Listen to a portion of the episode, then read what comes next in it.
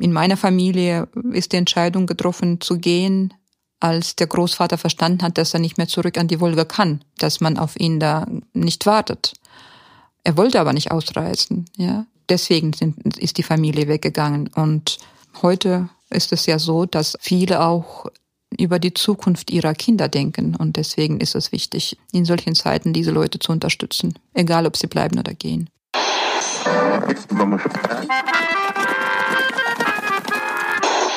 Sie empfangen Radio Almata. Steppenkinder, der Aussiedler-Podcast.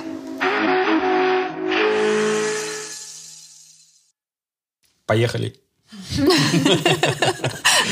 Schön, dass ihr heute wieder dabei seid beim Steppenkinder-Podcast. Ich bin Ira. Ich bin Edwin. Herzlich willkommen. Ira, warum ist deine Familie 1992 aus Kasachstan nach Deutschland ausgesiedelt? Ich glaube, der allerwichtigste Grund, wie für alle Eltern damals war, die Perspektive für die Kinder und die Sicherheit ihrer Kinder. Und wenn ein Land, in dem du gelebt hast und wo du eh schon immer irgendwie bedroht warst als Deutscher, plötzlich zusammenbricht, dann fürchtest du dich davor und hast einfach Angst, dass noch etwas Schlimmeres passiert und bringst deine Familie in Sicherheit. Und meine russlanddeutsche Familie hatte ja schon einmal die Erfahrung gemacht, dass ein System sich stark verändert und das zum Nachteil auch für die Russlanddeutschen im Land. Also als eben Stalin an die Macht war und Deutschen dann entrechtet und deportiert wurden, war das ein starker Bruch in der russlanddeutschen Geschichte. Und diese Angst, die war immer noch da und man wusste nicht, wie geht es weiter. Während der Perestroika wurden ja plötzlich keine Löhne mehr beispielsweise ausgezahlt. Es gab Stromausfälle. Die Kriminalität stieg. Und der andere wichtige Grund für meine Familie war, ich komme aus einem Dorf in Nordkasachstan, das zu 80 Prozent von Russlanddeutschen bewohnt war. Und die sind halt ab Anfang und Mitte der 80er peu à peu nach Deutschland ausgewandert. Das heißt, Anfang der 90er waren kaum noch Russlanddeutsche da. Also wenn dein ganzes Umfeld auswandert und du dann plötzlich alleine bist, dann überlegst du, was ist eigentlich der Grund zu bleiben. Und das waren so die Hauptgründe für meine Eltern, nach Deutschland auszuwandern. Und sind denn alle aus eurem Dorf ausgesiedelt? Also unser Dorf, das waren ungefähr 300 Leute. 80 Prozent waren Russlanddeutsche und heute leben in dem Dorf noch ungefähr fünf Menschen mit deutscher Abstammung. Also es sind wirklich fast, fast alle weg. Und interessant war, 2013 war ich zum ersten Mal seit unserer Ausreise 92 wieder dort in Kasachstan und war auf dem deutschen Friedhof. Und dann ist ein Mann vorbeigekommen und sprach mich an auf Russisch und meinte, du bist eine Gabriel.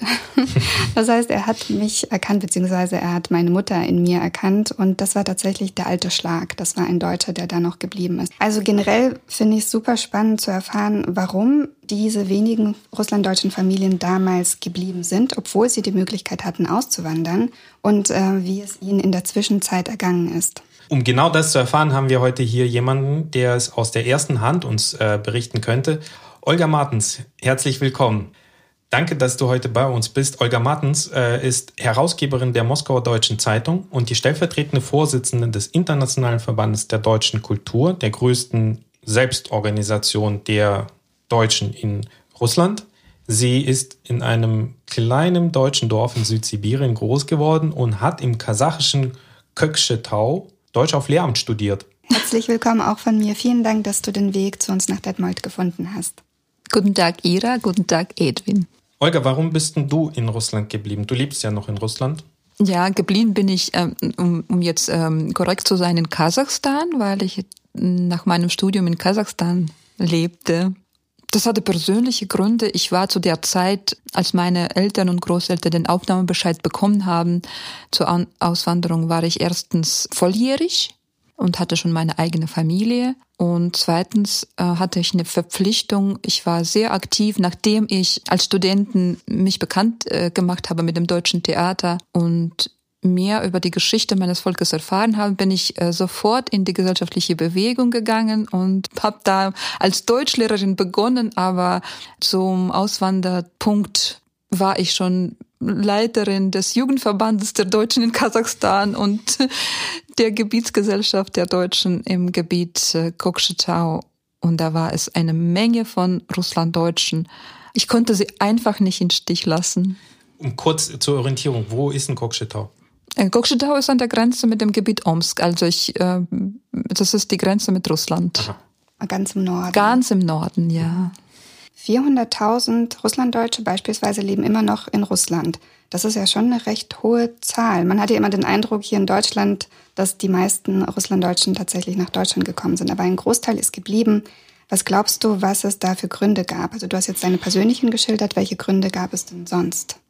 Es gab viele Gründe. Zum Beispiel die Mischehen. Also es gab, es gibt mehrere Mischehen unter den Russlanddeutschen und da möchte ein äh, Familienteil nicht ausreisen. Es gab auch politische Gründe. Wenn du in der kommunistischen Partei sehr aktiv und hoch warst, dann hast du auch äh, nicht die Möglichkeit gehabt, einzuwandern. Das war, fand ich auch sehr schade für unsere besten, sagen wir, Leiter der Kolchosen und Sovhosen. Das waren die Vorbilder des deutschen Volkes, die konnten aber nicht dann nach Deutschland einreisen, weil sie in der Partei waren.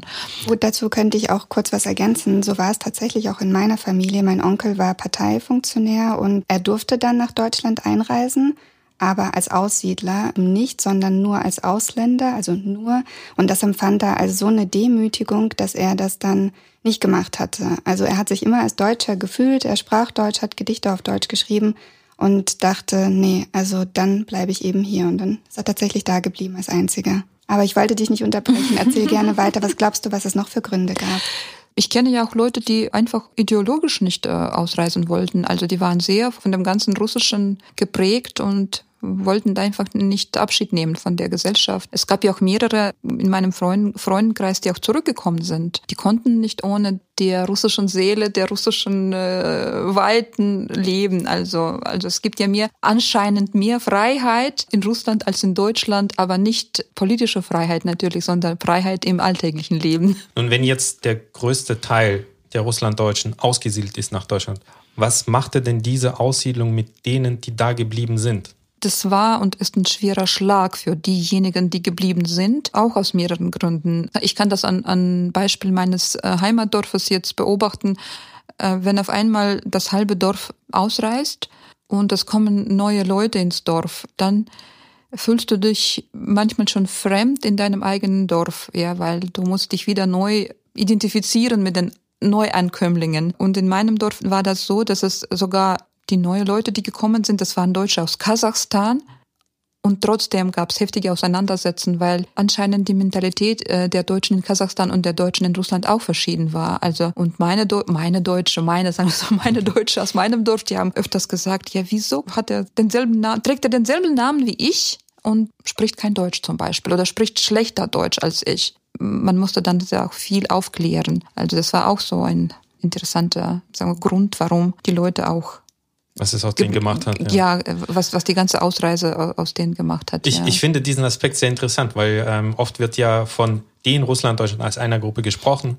Und wenn wir in historischen Kontexten sprechen, dann sagen wir immer, ja, aber es gab dann noch verschiedene Gruppen, es gab die und die und die, die waren unterschiedlich. Aber das, was du jetzt sagst, das ist ja noch eine neue Ebene. Also, dass mhm. die Russlanddeutschen in Russland und die Russlanddeutschen in Kasachstan sich auch zum Teil als fremd wahrnehmen. Das finde ich, das finde ich wirklich sehr interessant und bemerkenswert. Bei meinen Reisen jetzt in Russland, aber auch Zentralasien, habe ich leider ganz oft auch sehr traurige Schicksale kennengelernt von besonders älteren Menschen, die bei älteren Menschen gibt es das Motto, alte Bäume verpflanzt man nicht. Oder das, was du gesagt hast, die aus Prinzip nicht aussiedeln. Vielleicht äh, sind es auch solche Leute, die dann eben da geblieben sind und äh, zum Teil sehr vereinsamt in ihren äh, Heimatorten leben. Also ich kann mich an einen älteren Herrn, ist zwar nicht in Russland, aber im Ferganatal in Usbekistan erinnern, der Mutterseelen allein da lebt und nur von der Suppenküche der, ähm, der Organisation der deutschen Minderheit überleben kann. Den Senioren geht es ja vergleichsweise nicht so gut wie den Senioren hier in Deutschland oder zum Beispiel den Senioren, die im katholischen Seniorenheim in Silberfeld im Gebiet Omsk leben. Wie geht es diesen Menschen und wie kümmert man sich um sie? in Hinsicht zum Beispiel auf die Organisation, in der du aktiv bist. Ja, das, du sprichst auch ein wichtiges Thema an, Edwin. Das ist auch eine Kategorie, die nicht ausreisen konnte. Das waren die einsamen Leute, älteren Leute, die meist ähm, nach der Trudarmee keine Kinder hatten und alleine waren. Und die haben sich auch nicht auf den Weg gemacht. Und es gibt auch genug von solchen älteren, sagen wir so, Leuten, die in der Trudarmee waren äh, oder in der Arbeitsarmee waren und die auch dann verschiedene gesundheitliche Probleme hatten zum Schluss und zurzeit auch ganz, ganz alleine sind. Und Das ist eine Aufgabe auch russlanddeutscher Institutionen, der russlanddeutschen Organisationen, Begegnungszentren. Es gibt ein großer Bereich der sozialen Hilfen für solche alleinstehende älteren Leute. Die bekommen auch die Hilfen im Rahmen der Bundesrepublik Deutschland und die Begegnungszentren, die sind diejenigen, die die Hilfen auch nach Hause bringen und den Leuten dann auch helfen, die ganze schwierigen Zeiten zu überstehen. Auch letztes Jahr, wo die Pandemie auch schwere Auswirkungen hat in Russland, da äh, hatten wir extra auch auch die Bundesregierung angeschrieben und haben auch gebeten, die Hilfen umzuorientieren und die Hilfen, die für verschiedene Bereiche geplant waren und die nicht stattfinden konnten, hat man uns genehmigt, an die älteren Leuten weiterzuleiten.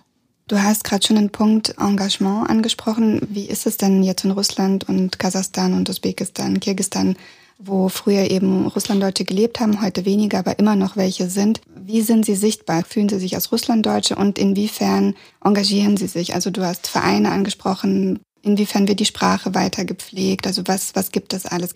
Ja, ihr habt ja die Zahl genannt. Es sind offiziell über 400.000 äh, in Russland zu Hause, sagen wir so. Die sind nicht so sichtbar, weil das Land so groß ist. Und es gibt ja fast keine Kompaktsiedlungen, vielleicht nur noch ein bisschen in der Region Altai und im, in der Region Omsk, wo auch die zwei deutschen Nationalrayons heute existieren. Aber sonst gibt es eine Gebietsorganisation, es gibt lokale Organisationen, Kulturzentren, Begegnungszentren. In den Städten gibt es äh, Kultur- und Geschäftszentren der Deutschen in Russland. Und in den kleineren Dörfern sind meist äh, solche Begegnungsstätten in der Schule oder im Dorf Club, so heißt es ja, äh, sind die angesiedelt, wo sich die Leute versammeln und gemeinsam Deutsch sprechen können wo, oder Deutsch lernen können. Also die Älteren treffen sich meist, um Deutsch zu sprechen, die Jüngeren treffen sich meist, um Deutsch zu lernen. Oder man macht verschiedene Kulturprojekte oder man hat Kulturgruppen, ja, äh, Singegruppen, Tanzgruppen. Es gibt auch Jugendclubs, die sich zum Beispiel für Erforschung ihrer Familiengeschichten interessieren. Und da, also es gibt genug zu tun, also äh, damit man sich auseinandersetzt mit der eigenen Geschichte, der Geschichte der Familie und des Volkes. Und die Moskauer Deutsche Zeitung, die du ja mit herausgibst, die hat als Leserzielgruppe auch Russlanddeutsche oder an wen richtet sich die Zeitung mhm. eigentlich? Ne, zum Teil sind es auch die Russlanddeutschen. Die Zeitung wurde ja auch gegründet von uns, von, äh, von den Russlanddeutschen. Wir hatten aber gleich am Anfang uns unsere Zielgruppe breiter angelegt, weil wir wollten auch ähm, der deutschen Community der Deutschen, so gesagt aus Deutschland. Wir wollten auch für sie präsent sein und damals gab es große Entwicklungen in den deutsch-russischen Beziehungen und deswegen äh, hatten wir das Ziel, dass wir auch die deutschen Geschäftsleute ansprechen, die äh, nach Russland kommen und äh, ihnen auch Russland ein bisschen näher bringen. Also deswegen gibt es zwei Teile in der Zeitung. Ein Teil spricht die Deutsche an und bringt ihnen Russland bei und der zweite Teil spricht die Russlanddeutschen an und bringt ihnen Deutschland näher. Was ich bemerkenswert finde, ist, äh, dass immer wenn ich nach Russland reise und das dann mit Aeroflot zum Beispiel, sehe ich dann die Moskauer Deutsche Zeitung immer in der Auslage und äh, finde es schon sehr ähm, stark, dass es diese Zeitung eben mittlerweile so das Bild Russlands äh, für deutsche Passagiere abgibt oder auch andersrum. Also auf jeden Fall ähm, ist eine tolle Sache, dass die Zeitung auch so breit über Russlanddeutsche berichtet. Ja, ich fliege manchmal und äh, sitze auf einem äh, neben einem Deutschen, der auch die die Zeitung in der Hand äh, hält und liest und ich beobachte immer so ganz geheim, welche Artikel für, für die Leute am interessantesten sind. Also ja, es ist auch gut. Wir bekommen auch Rückmeldungen von Passagieren, die uns dann zurückschreiben. Die Moskauer Deutsche Zeitung und der Internationale Verband der deutschen Kultur haben ja vor zwei Jahren, mittlerweile schon fast vor drei Jahren, eine Ausstellung ins Leben gerufen, und zwar das ähm, deutsche Wolgagebiet, eine unvollendete Fotogeschichte, die diese Tage im Museum für Russland Deutsche Kulturgeschichte hier in Detmold eröffnet wird. Und deswegen sind wir ja heute hier wieder am Museum in unserem schönen Studio. Olga, könntest du uns in ein paar Worten erzählen, worum es in dieser Ausstellung geht und was das Besondere an dieser Ausstellung ist? Es geht um die Entstehung und den Abbruch der territorialen Autonomie der Deutschen an der Wolga. Es beginnt 1918 und endet 1941. Und das Besondere ist, da, liegt darin, dass es keine wissenschaftliche Forschungen sind, keine, sagen wir so, Dokumente, keine Schriften, sondern Fotos. Das ist das Besondere an dem, weil du hast es ja schon gesagt, ich habe Lehramt studiert und ich verstehe schon, was für Kinder und Jugendliche wichtig ist. Und für die, äh, für die jungen Leuten ist die Präsenz, die Anschaulichkeit ist sehr wichtig. Man muss mit Bildern arbeiten. Und zum Glück haben wir diese Bilder gefunden. Und das ist das Besondere an der Ausstellung. Also kurze Texte, wie auch heute, wie es modern ist, kurze Texte und viel Anschaulichkeit. Also das ist das Besondere. Und die zweite Besonderheit ist, dass wir den Anspruch haben auf die Unvollendetheit dieser Geschichte, weil wir klar definieren, dass mit dem roten Strich von Josef Stalin die Geschichte der Deutschen an der Wolga nicht zu Ende ist, dass es äh, die Leute da gibt, dass sie da leben, dass wir mit diesen Leuten auch versuchen, das Erbe, das wir haben, das materielle Erbe der Deutschen, die mehrere Jahrhunderte da gelebt haben und was aufgebaut haben, einiges ist geblieben und wir möchten das auch aufrichtig behalten für die weitere Generationen und nicht nur der Russlanddeutschen, sondern auch der da lebender Leute, damit sie wissen, dass es mal da eine blühende deutsche Geschichte gab. Oder auch nicht unbedingt eine blühende, aber es gab eine. Du hast ja selbst Wolga-deutsche Wurzeln. Was haben deine Großeltern denn von der Wolga erzählt und von der Deportationszeit in den 40ern? Von der Deportation wurde nie, kaum was erzählt. Also ich hatte eine glückliche Kindheit ohne jegliches Wissen von all dem, was unser Volk durchgemacht hat.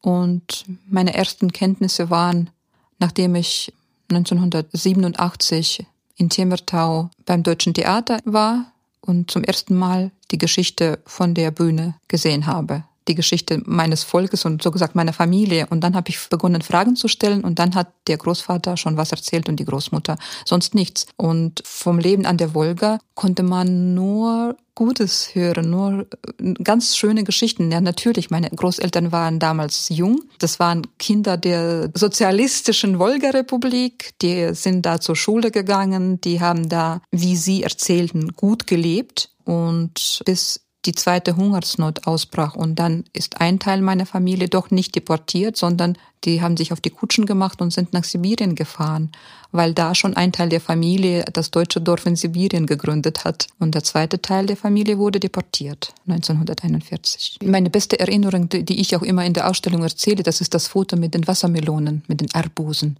Ich erzähle immer die Geschichte, in Kasachstan hatte man diese Wassermelonen mit großen LKWs gebracht in die Dörfer. Manchmal waren das unehrliche Händler, die haben nicht die guten Wassermelonen gebracht, sondern die für das Vieh. Es gibt ja verschiedene Sorten. Die zweite Wahl. Die zweite Wahl der Wassermelonen, ja. Und da war der Großvater immer sehr, sehr aufgeregt und böse. Hat sie weggeschmissen. Und ich konnte vom Geschmack her nur diese, ja. Und für mich waren die sehr gut, lecker. Und von Groß, für den Großvater nein. Und er hatte gesagt, das ist, sind ja, das sind keine Wassermelonen. Die Wasser, die richtigen Wassermelonen, die hatten wir bei uns in der Republik an der, äh, in, an der Wolga. Du hast auch in einem Interview über die Ausstellung gesagt, dass du diese Ausstellung auch für deine Familie machst. Was würden denn deine Großeltern sagen, wenn sie jetzt die Ausstellung in Detmold jetzt besuchen würden? Und was würden sie vielleicht insgesamt zu deinem Engagement sagen? Ich denke, der Großvater wäre sehr stolz auf mich. Er war auch immer stolz, nachdem er wusste, dass ich nicht nach Deutschland ausgewandert bin, wegen meiner gesellschaftlichen Tätigkeit in Kasachstan. Es tat ihm sehr, sehr leid, dass ich nicht mitgefahren bin. Er meinte auch immer, dass den letzten der Hund beißt, aber er war auch stolz, weil ich mich unseren Landsleuten gewidmet hatte. Und ich fand es auch sehr, sehr wichtig für mich, nicht nur im Sinne meiner Familie, sondern für alle, die so gelitten haben. Also das ist so eine Pflicht für, für uns, für alle. Gibt es denn heute noch Menschen, die sich als Wolgadeutsche identifizieren? Ich meine, es sind jetzt 80 Jahre vergangen, seitdem die Wolga-Republik aufgelöst wurde. Das heißt, es sind mehrere Generationen jetzt dazwischen. Aber gibt es noch jemanden, der sich als einer identifiziert? Und was gehört denn dazu? Ja, es gibt Leute, die sich als Wolgadeutsche identifizieren. Also ich kann jetzt nicht sagen, dass ich mich als Wolgadeutsche identifiziere. Das bin ich nicht. Ich bin sehr stark in Sibirien verwurzelt und dann auch in Kasachstan aber seelisch reißt es auch mich und einige von meinen Bekannten immer wieder in dieses Gebiet hin, weil es das Gebiet der Eltern ist und deswegen man kann sich mit diesem Gebiet auch identifizieren. Also wenn du da hinkommst, dann verstehst du schon, das ist das Dorf oder die Kolonie, wo deine Großeltern geboren, gelebt haben. Das ist die Kirche, da gingen sie zur Gottesdienst. Und man versucht sich immer wieder da ähm, auf der Straße zurechtzufinden auch, also und äh, sich mit dem Gebiet zu identifizieren. Und wahrscheinlich die besten Beispiele sind in den letzten Jahren passiert, wo ich die zwei Unternehmer bewundere, den Herrn äh, Schmidt und den Herrn Lohr, die die Kirchen wiederhergestellt haben. Und warum? Weil das die Kirchen ihrer Eltern waren. Und ist das vielleicht auch unser Mutterspruch? Unsere Mutterspruch ist es auch, aber die kannst du nicht mehr so, so häufig auf den Straßen in, da im Gebiet Saratow zum Beispiel hören. Aber trotzdem und auch ich kann auch nicht sagen, dass viele jetzt noch Deutsch verzählen. Ja? Hast, hast du noch Leute, mit denen du äh, Wolga-Deutsch verzählen kannst? Ja, na klar habe ich noch, habe ich noch ein paar, so, ein paar Freunde, mit denen ich auch so verzählen kann. Aber so in dem Sinne deutsche Leute gibt es ganz wenige, mhm. ja, mit denen man sich so wohl zu wie wiederum also fühlt, ja. Aber die meisten, das ist schon das gelehrte Deutsch, ja. Und aber auch viele, die kein Deutsch sprechen, die, die identifizieren sich ganz klar auch mit dem Gebiet, auch mit dem Deutsch dumm.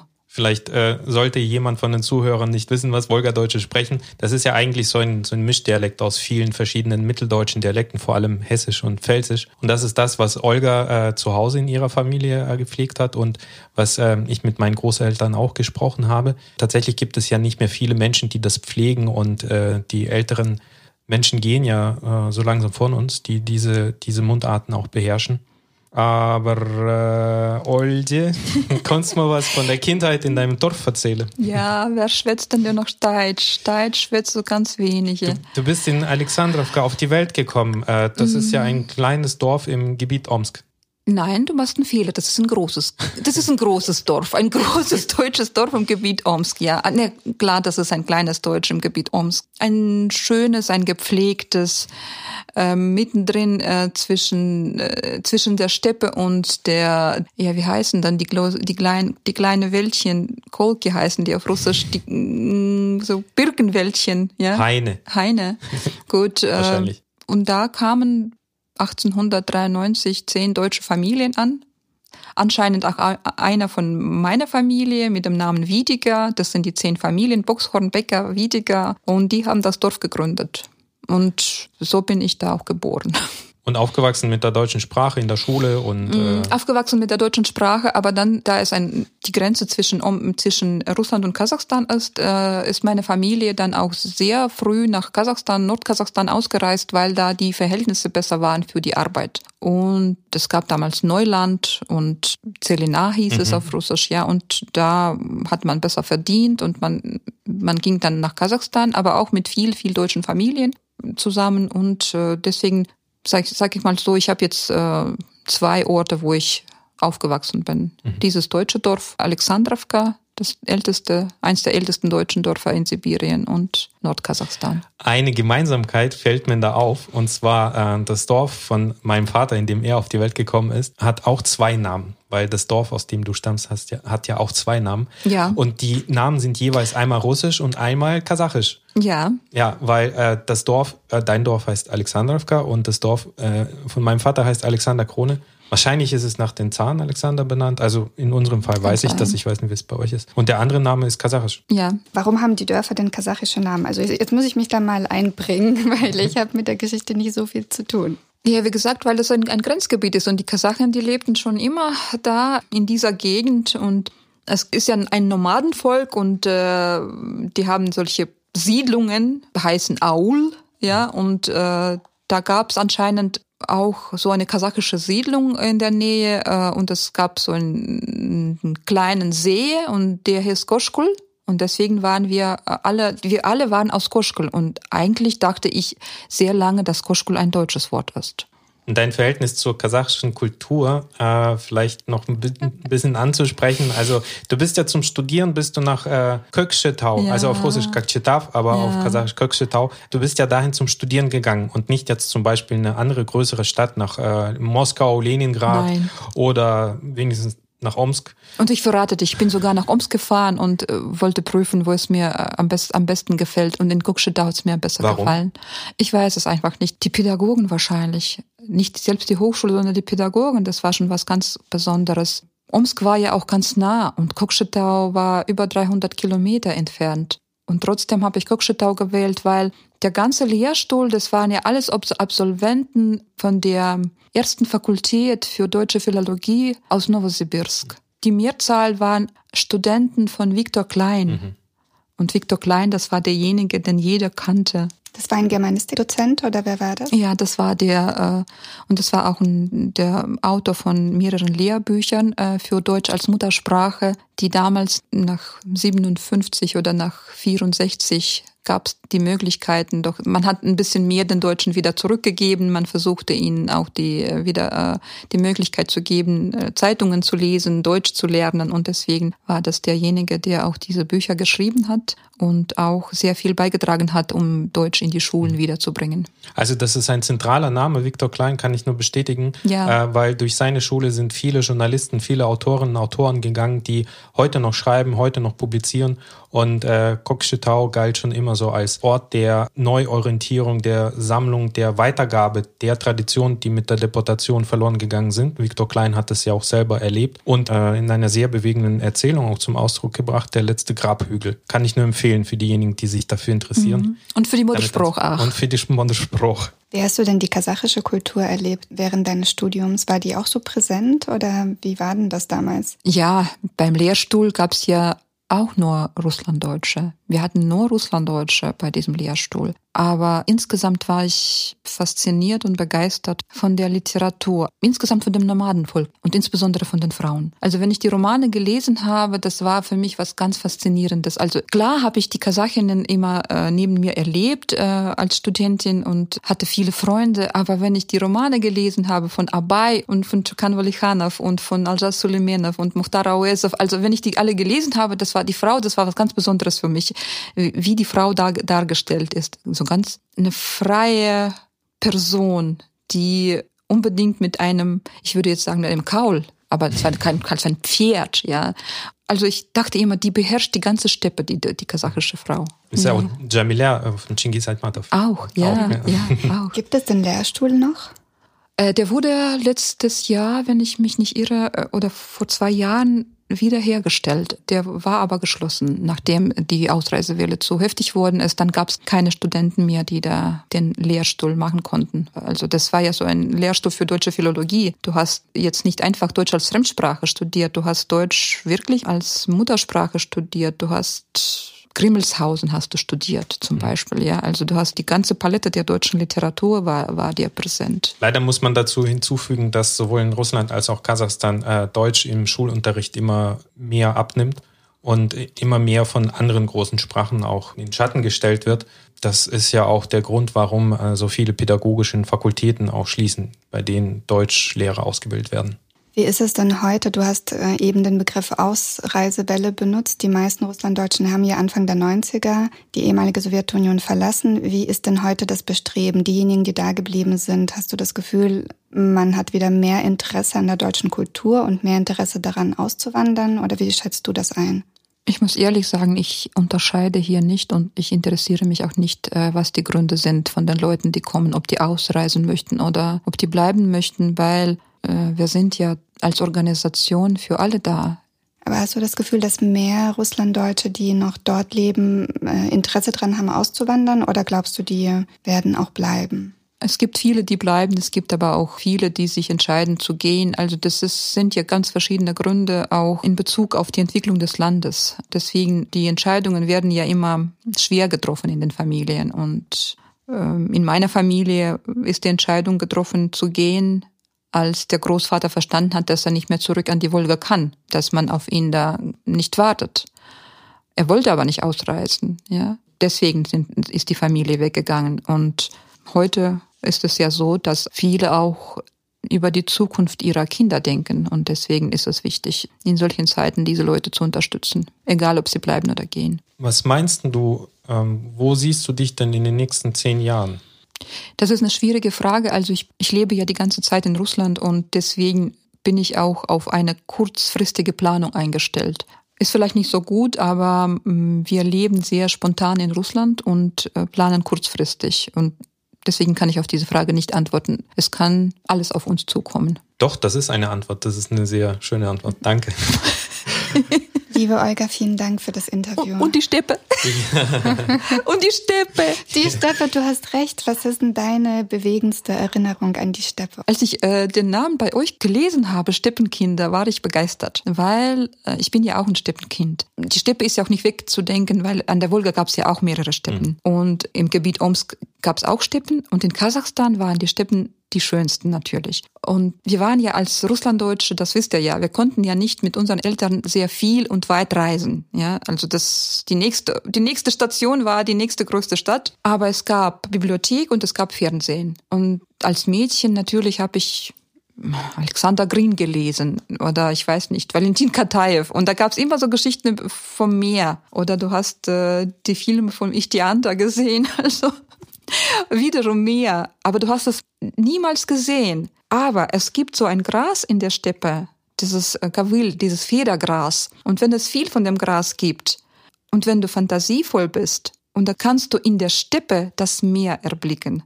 Ja, und das war für mich immer so eine Faszination, in die Steppe raus und da siehst du dieses Federgras und das Federgras ist so silbern und als ob du am Meer bist. Das ist ja schön. Also das ist wunderschön. Das Schöne an der Steppe ist die Sehnsucht nach dem Meer. Ja.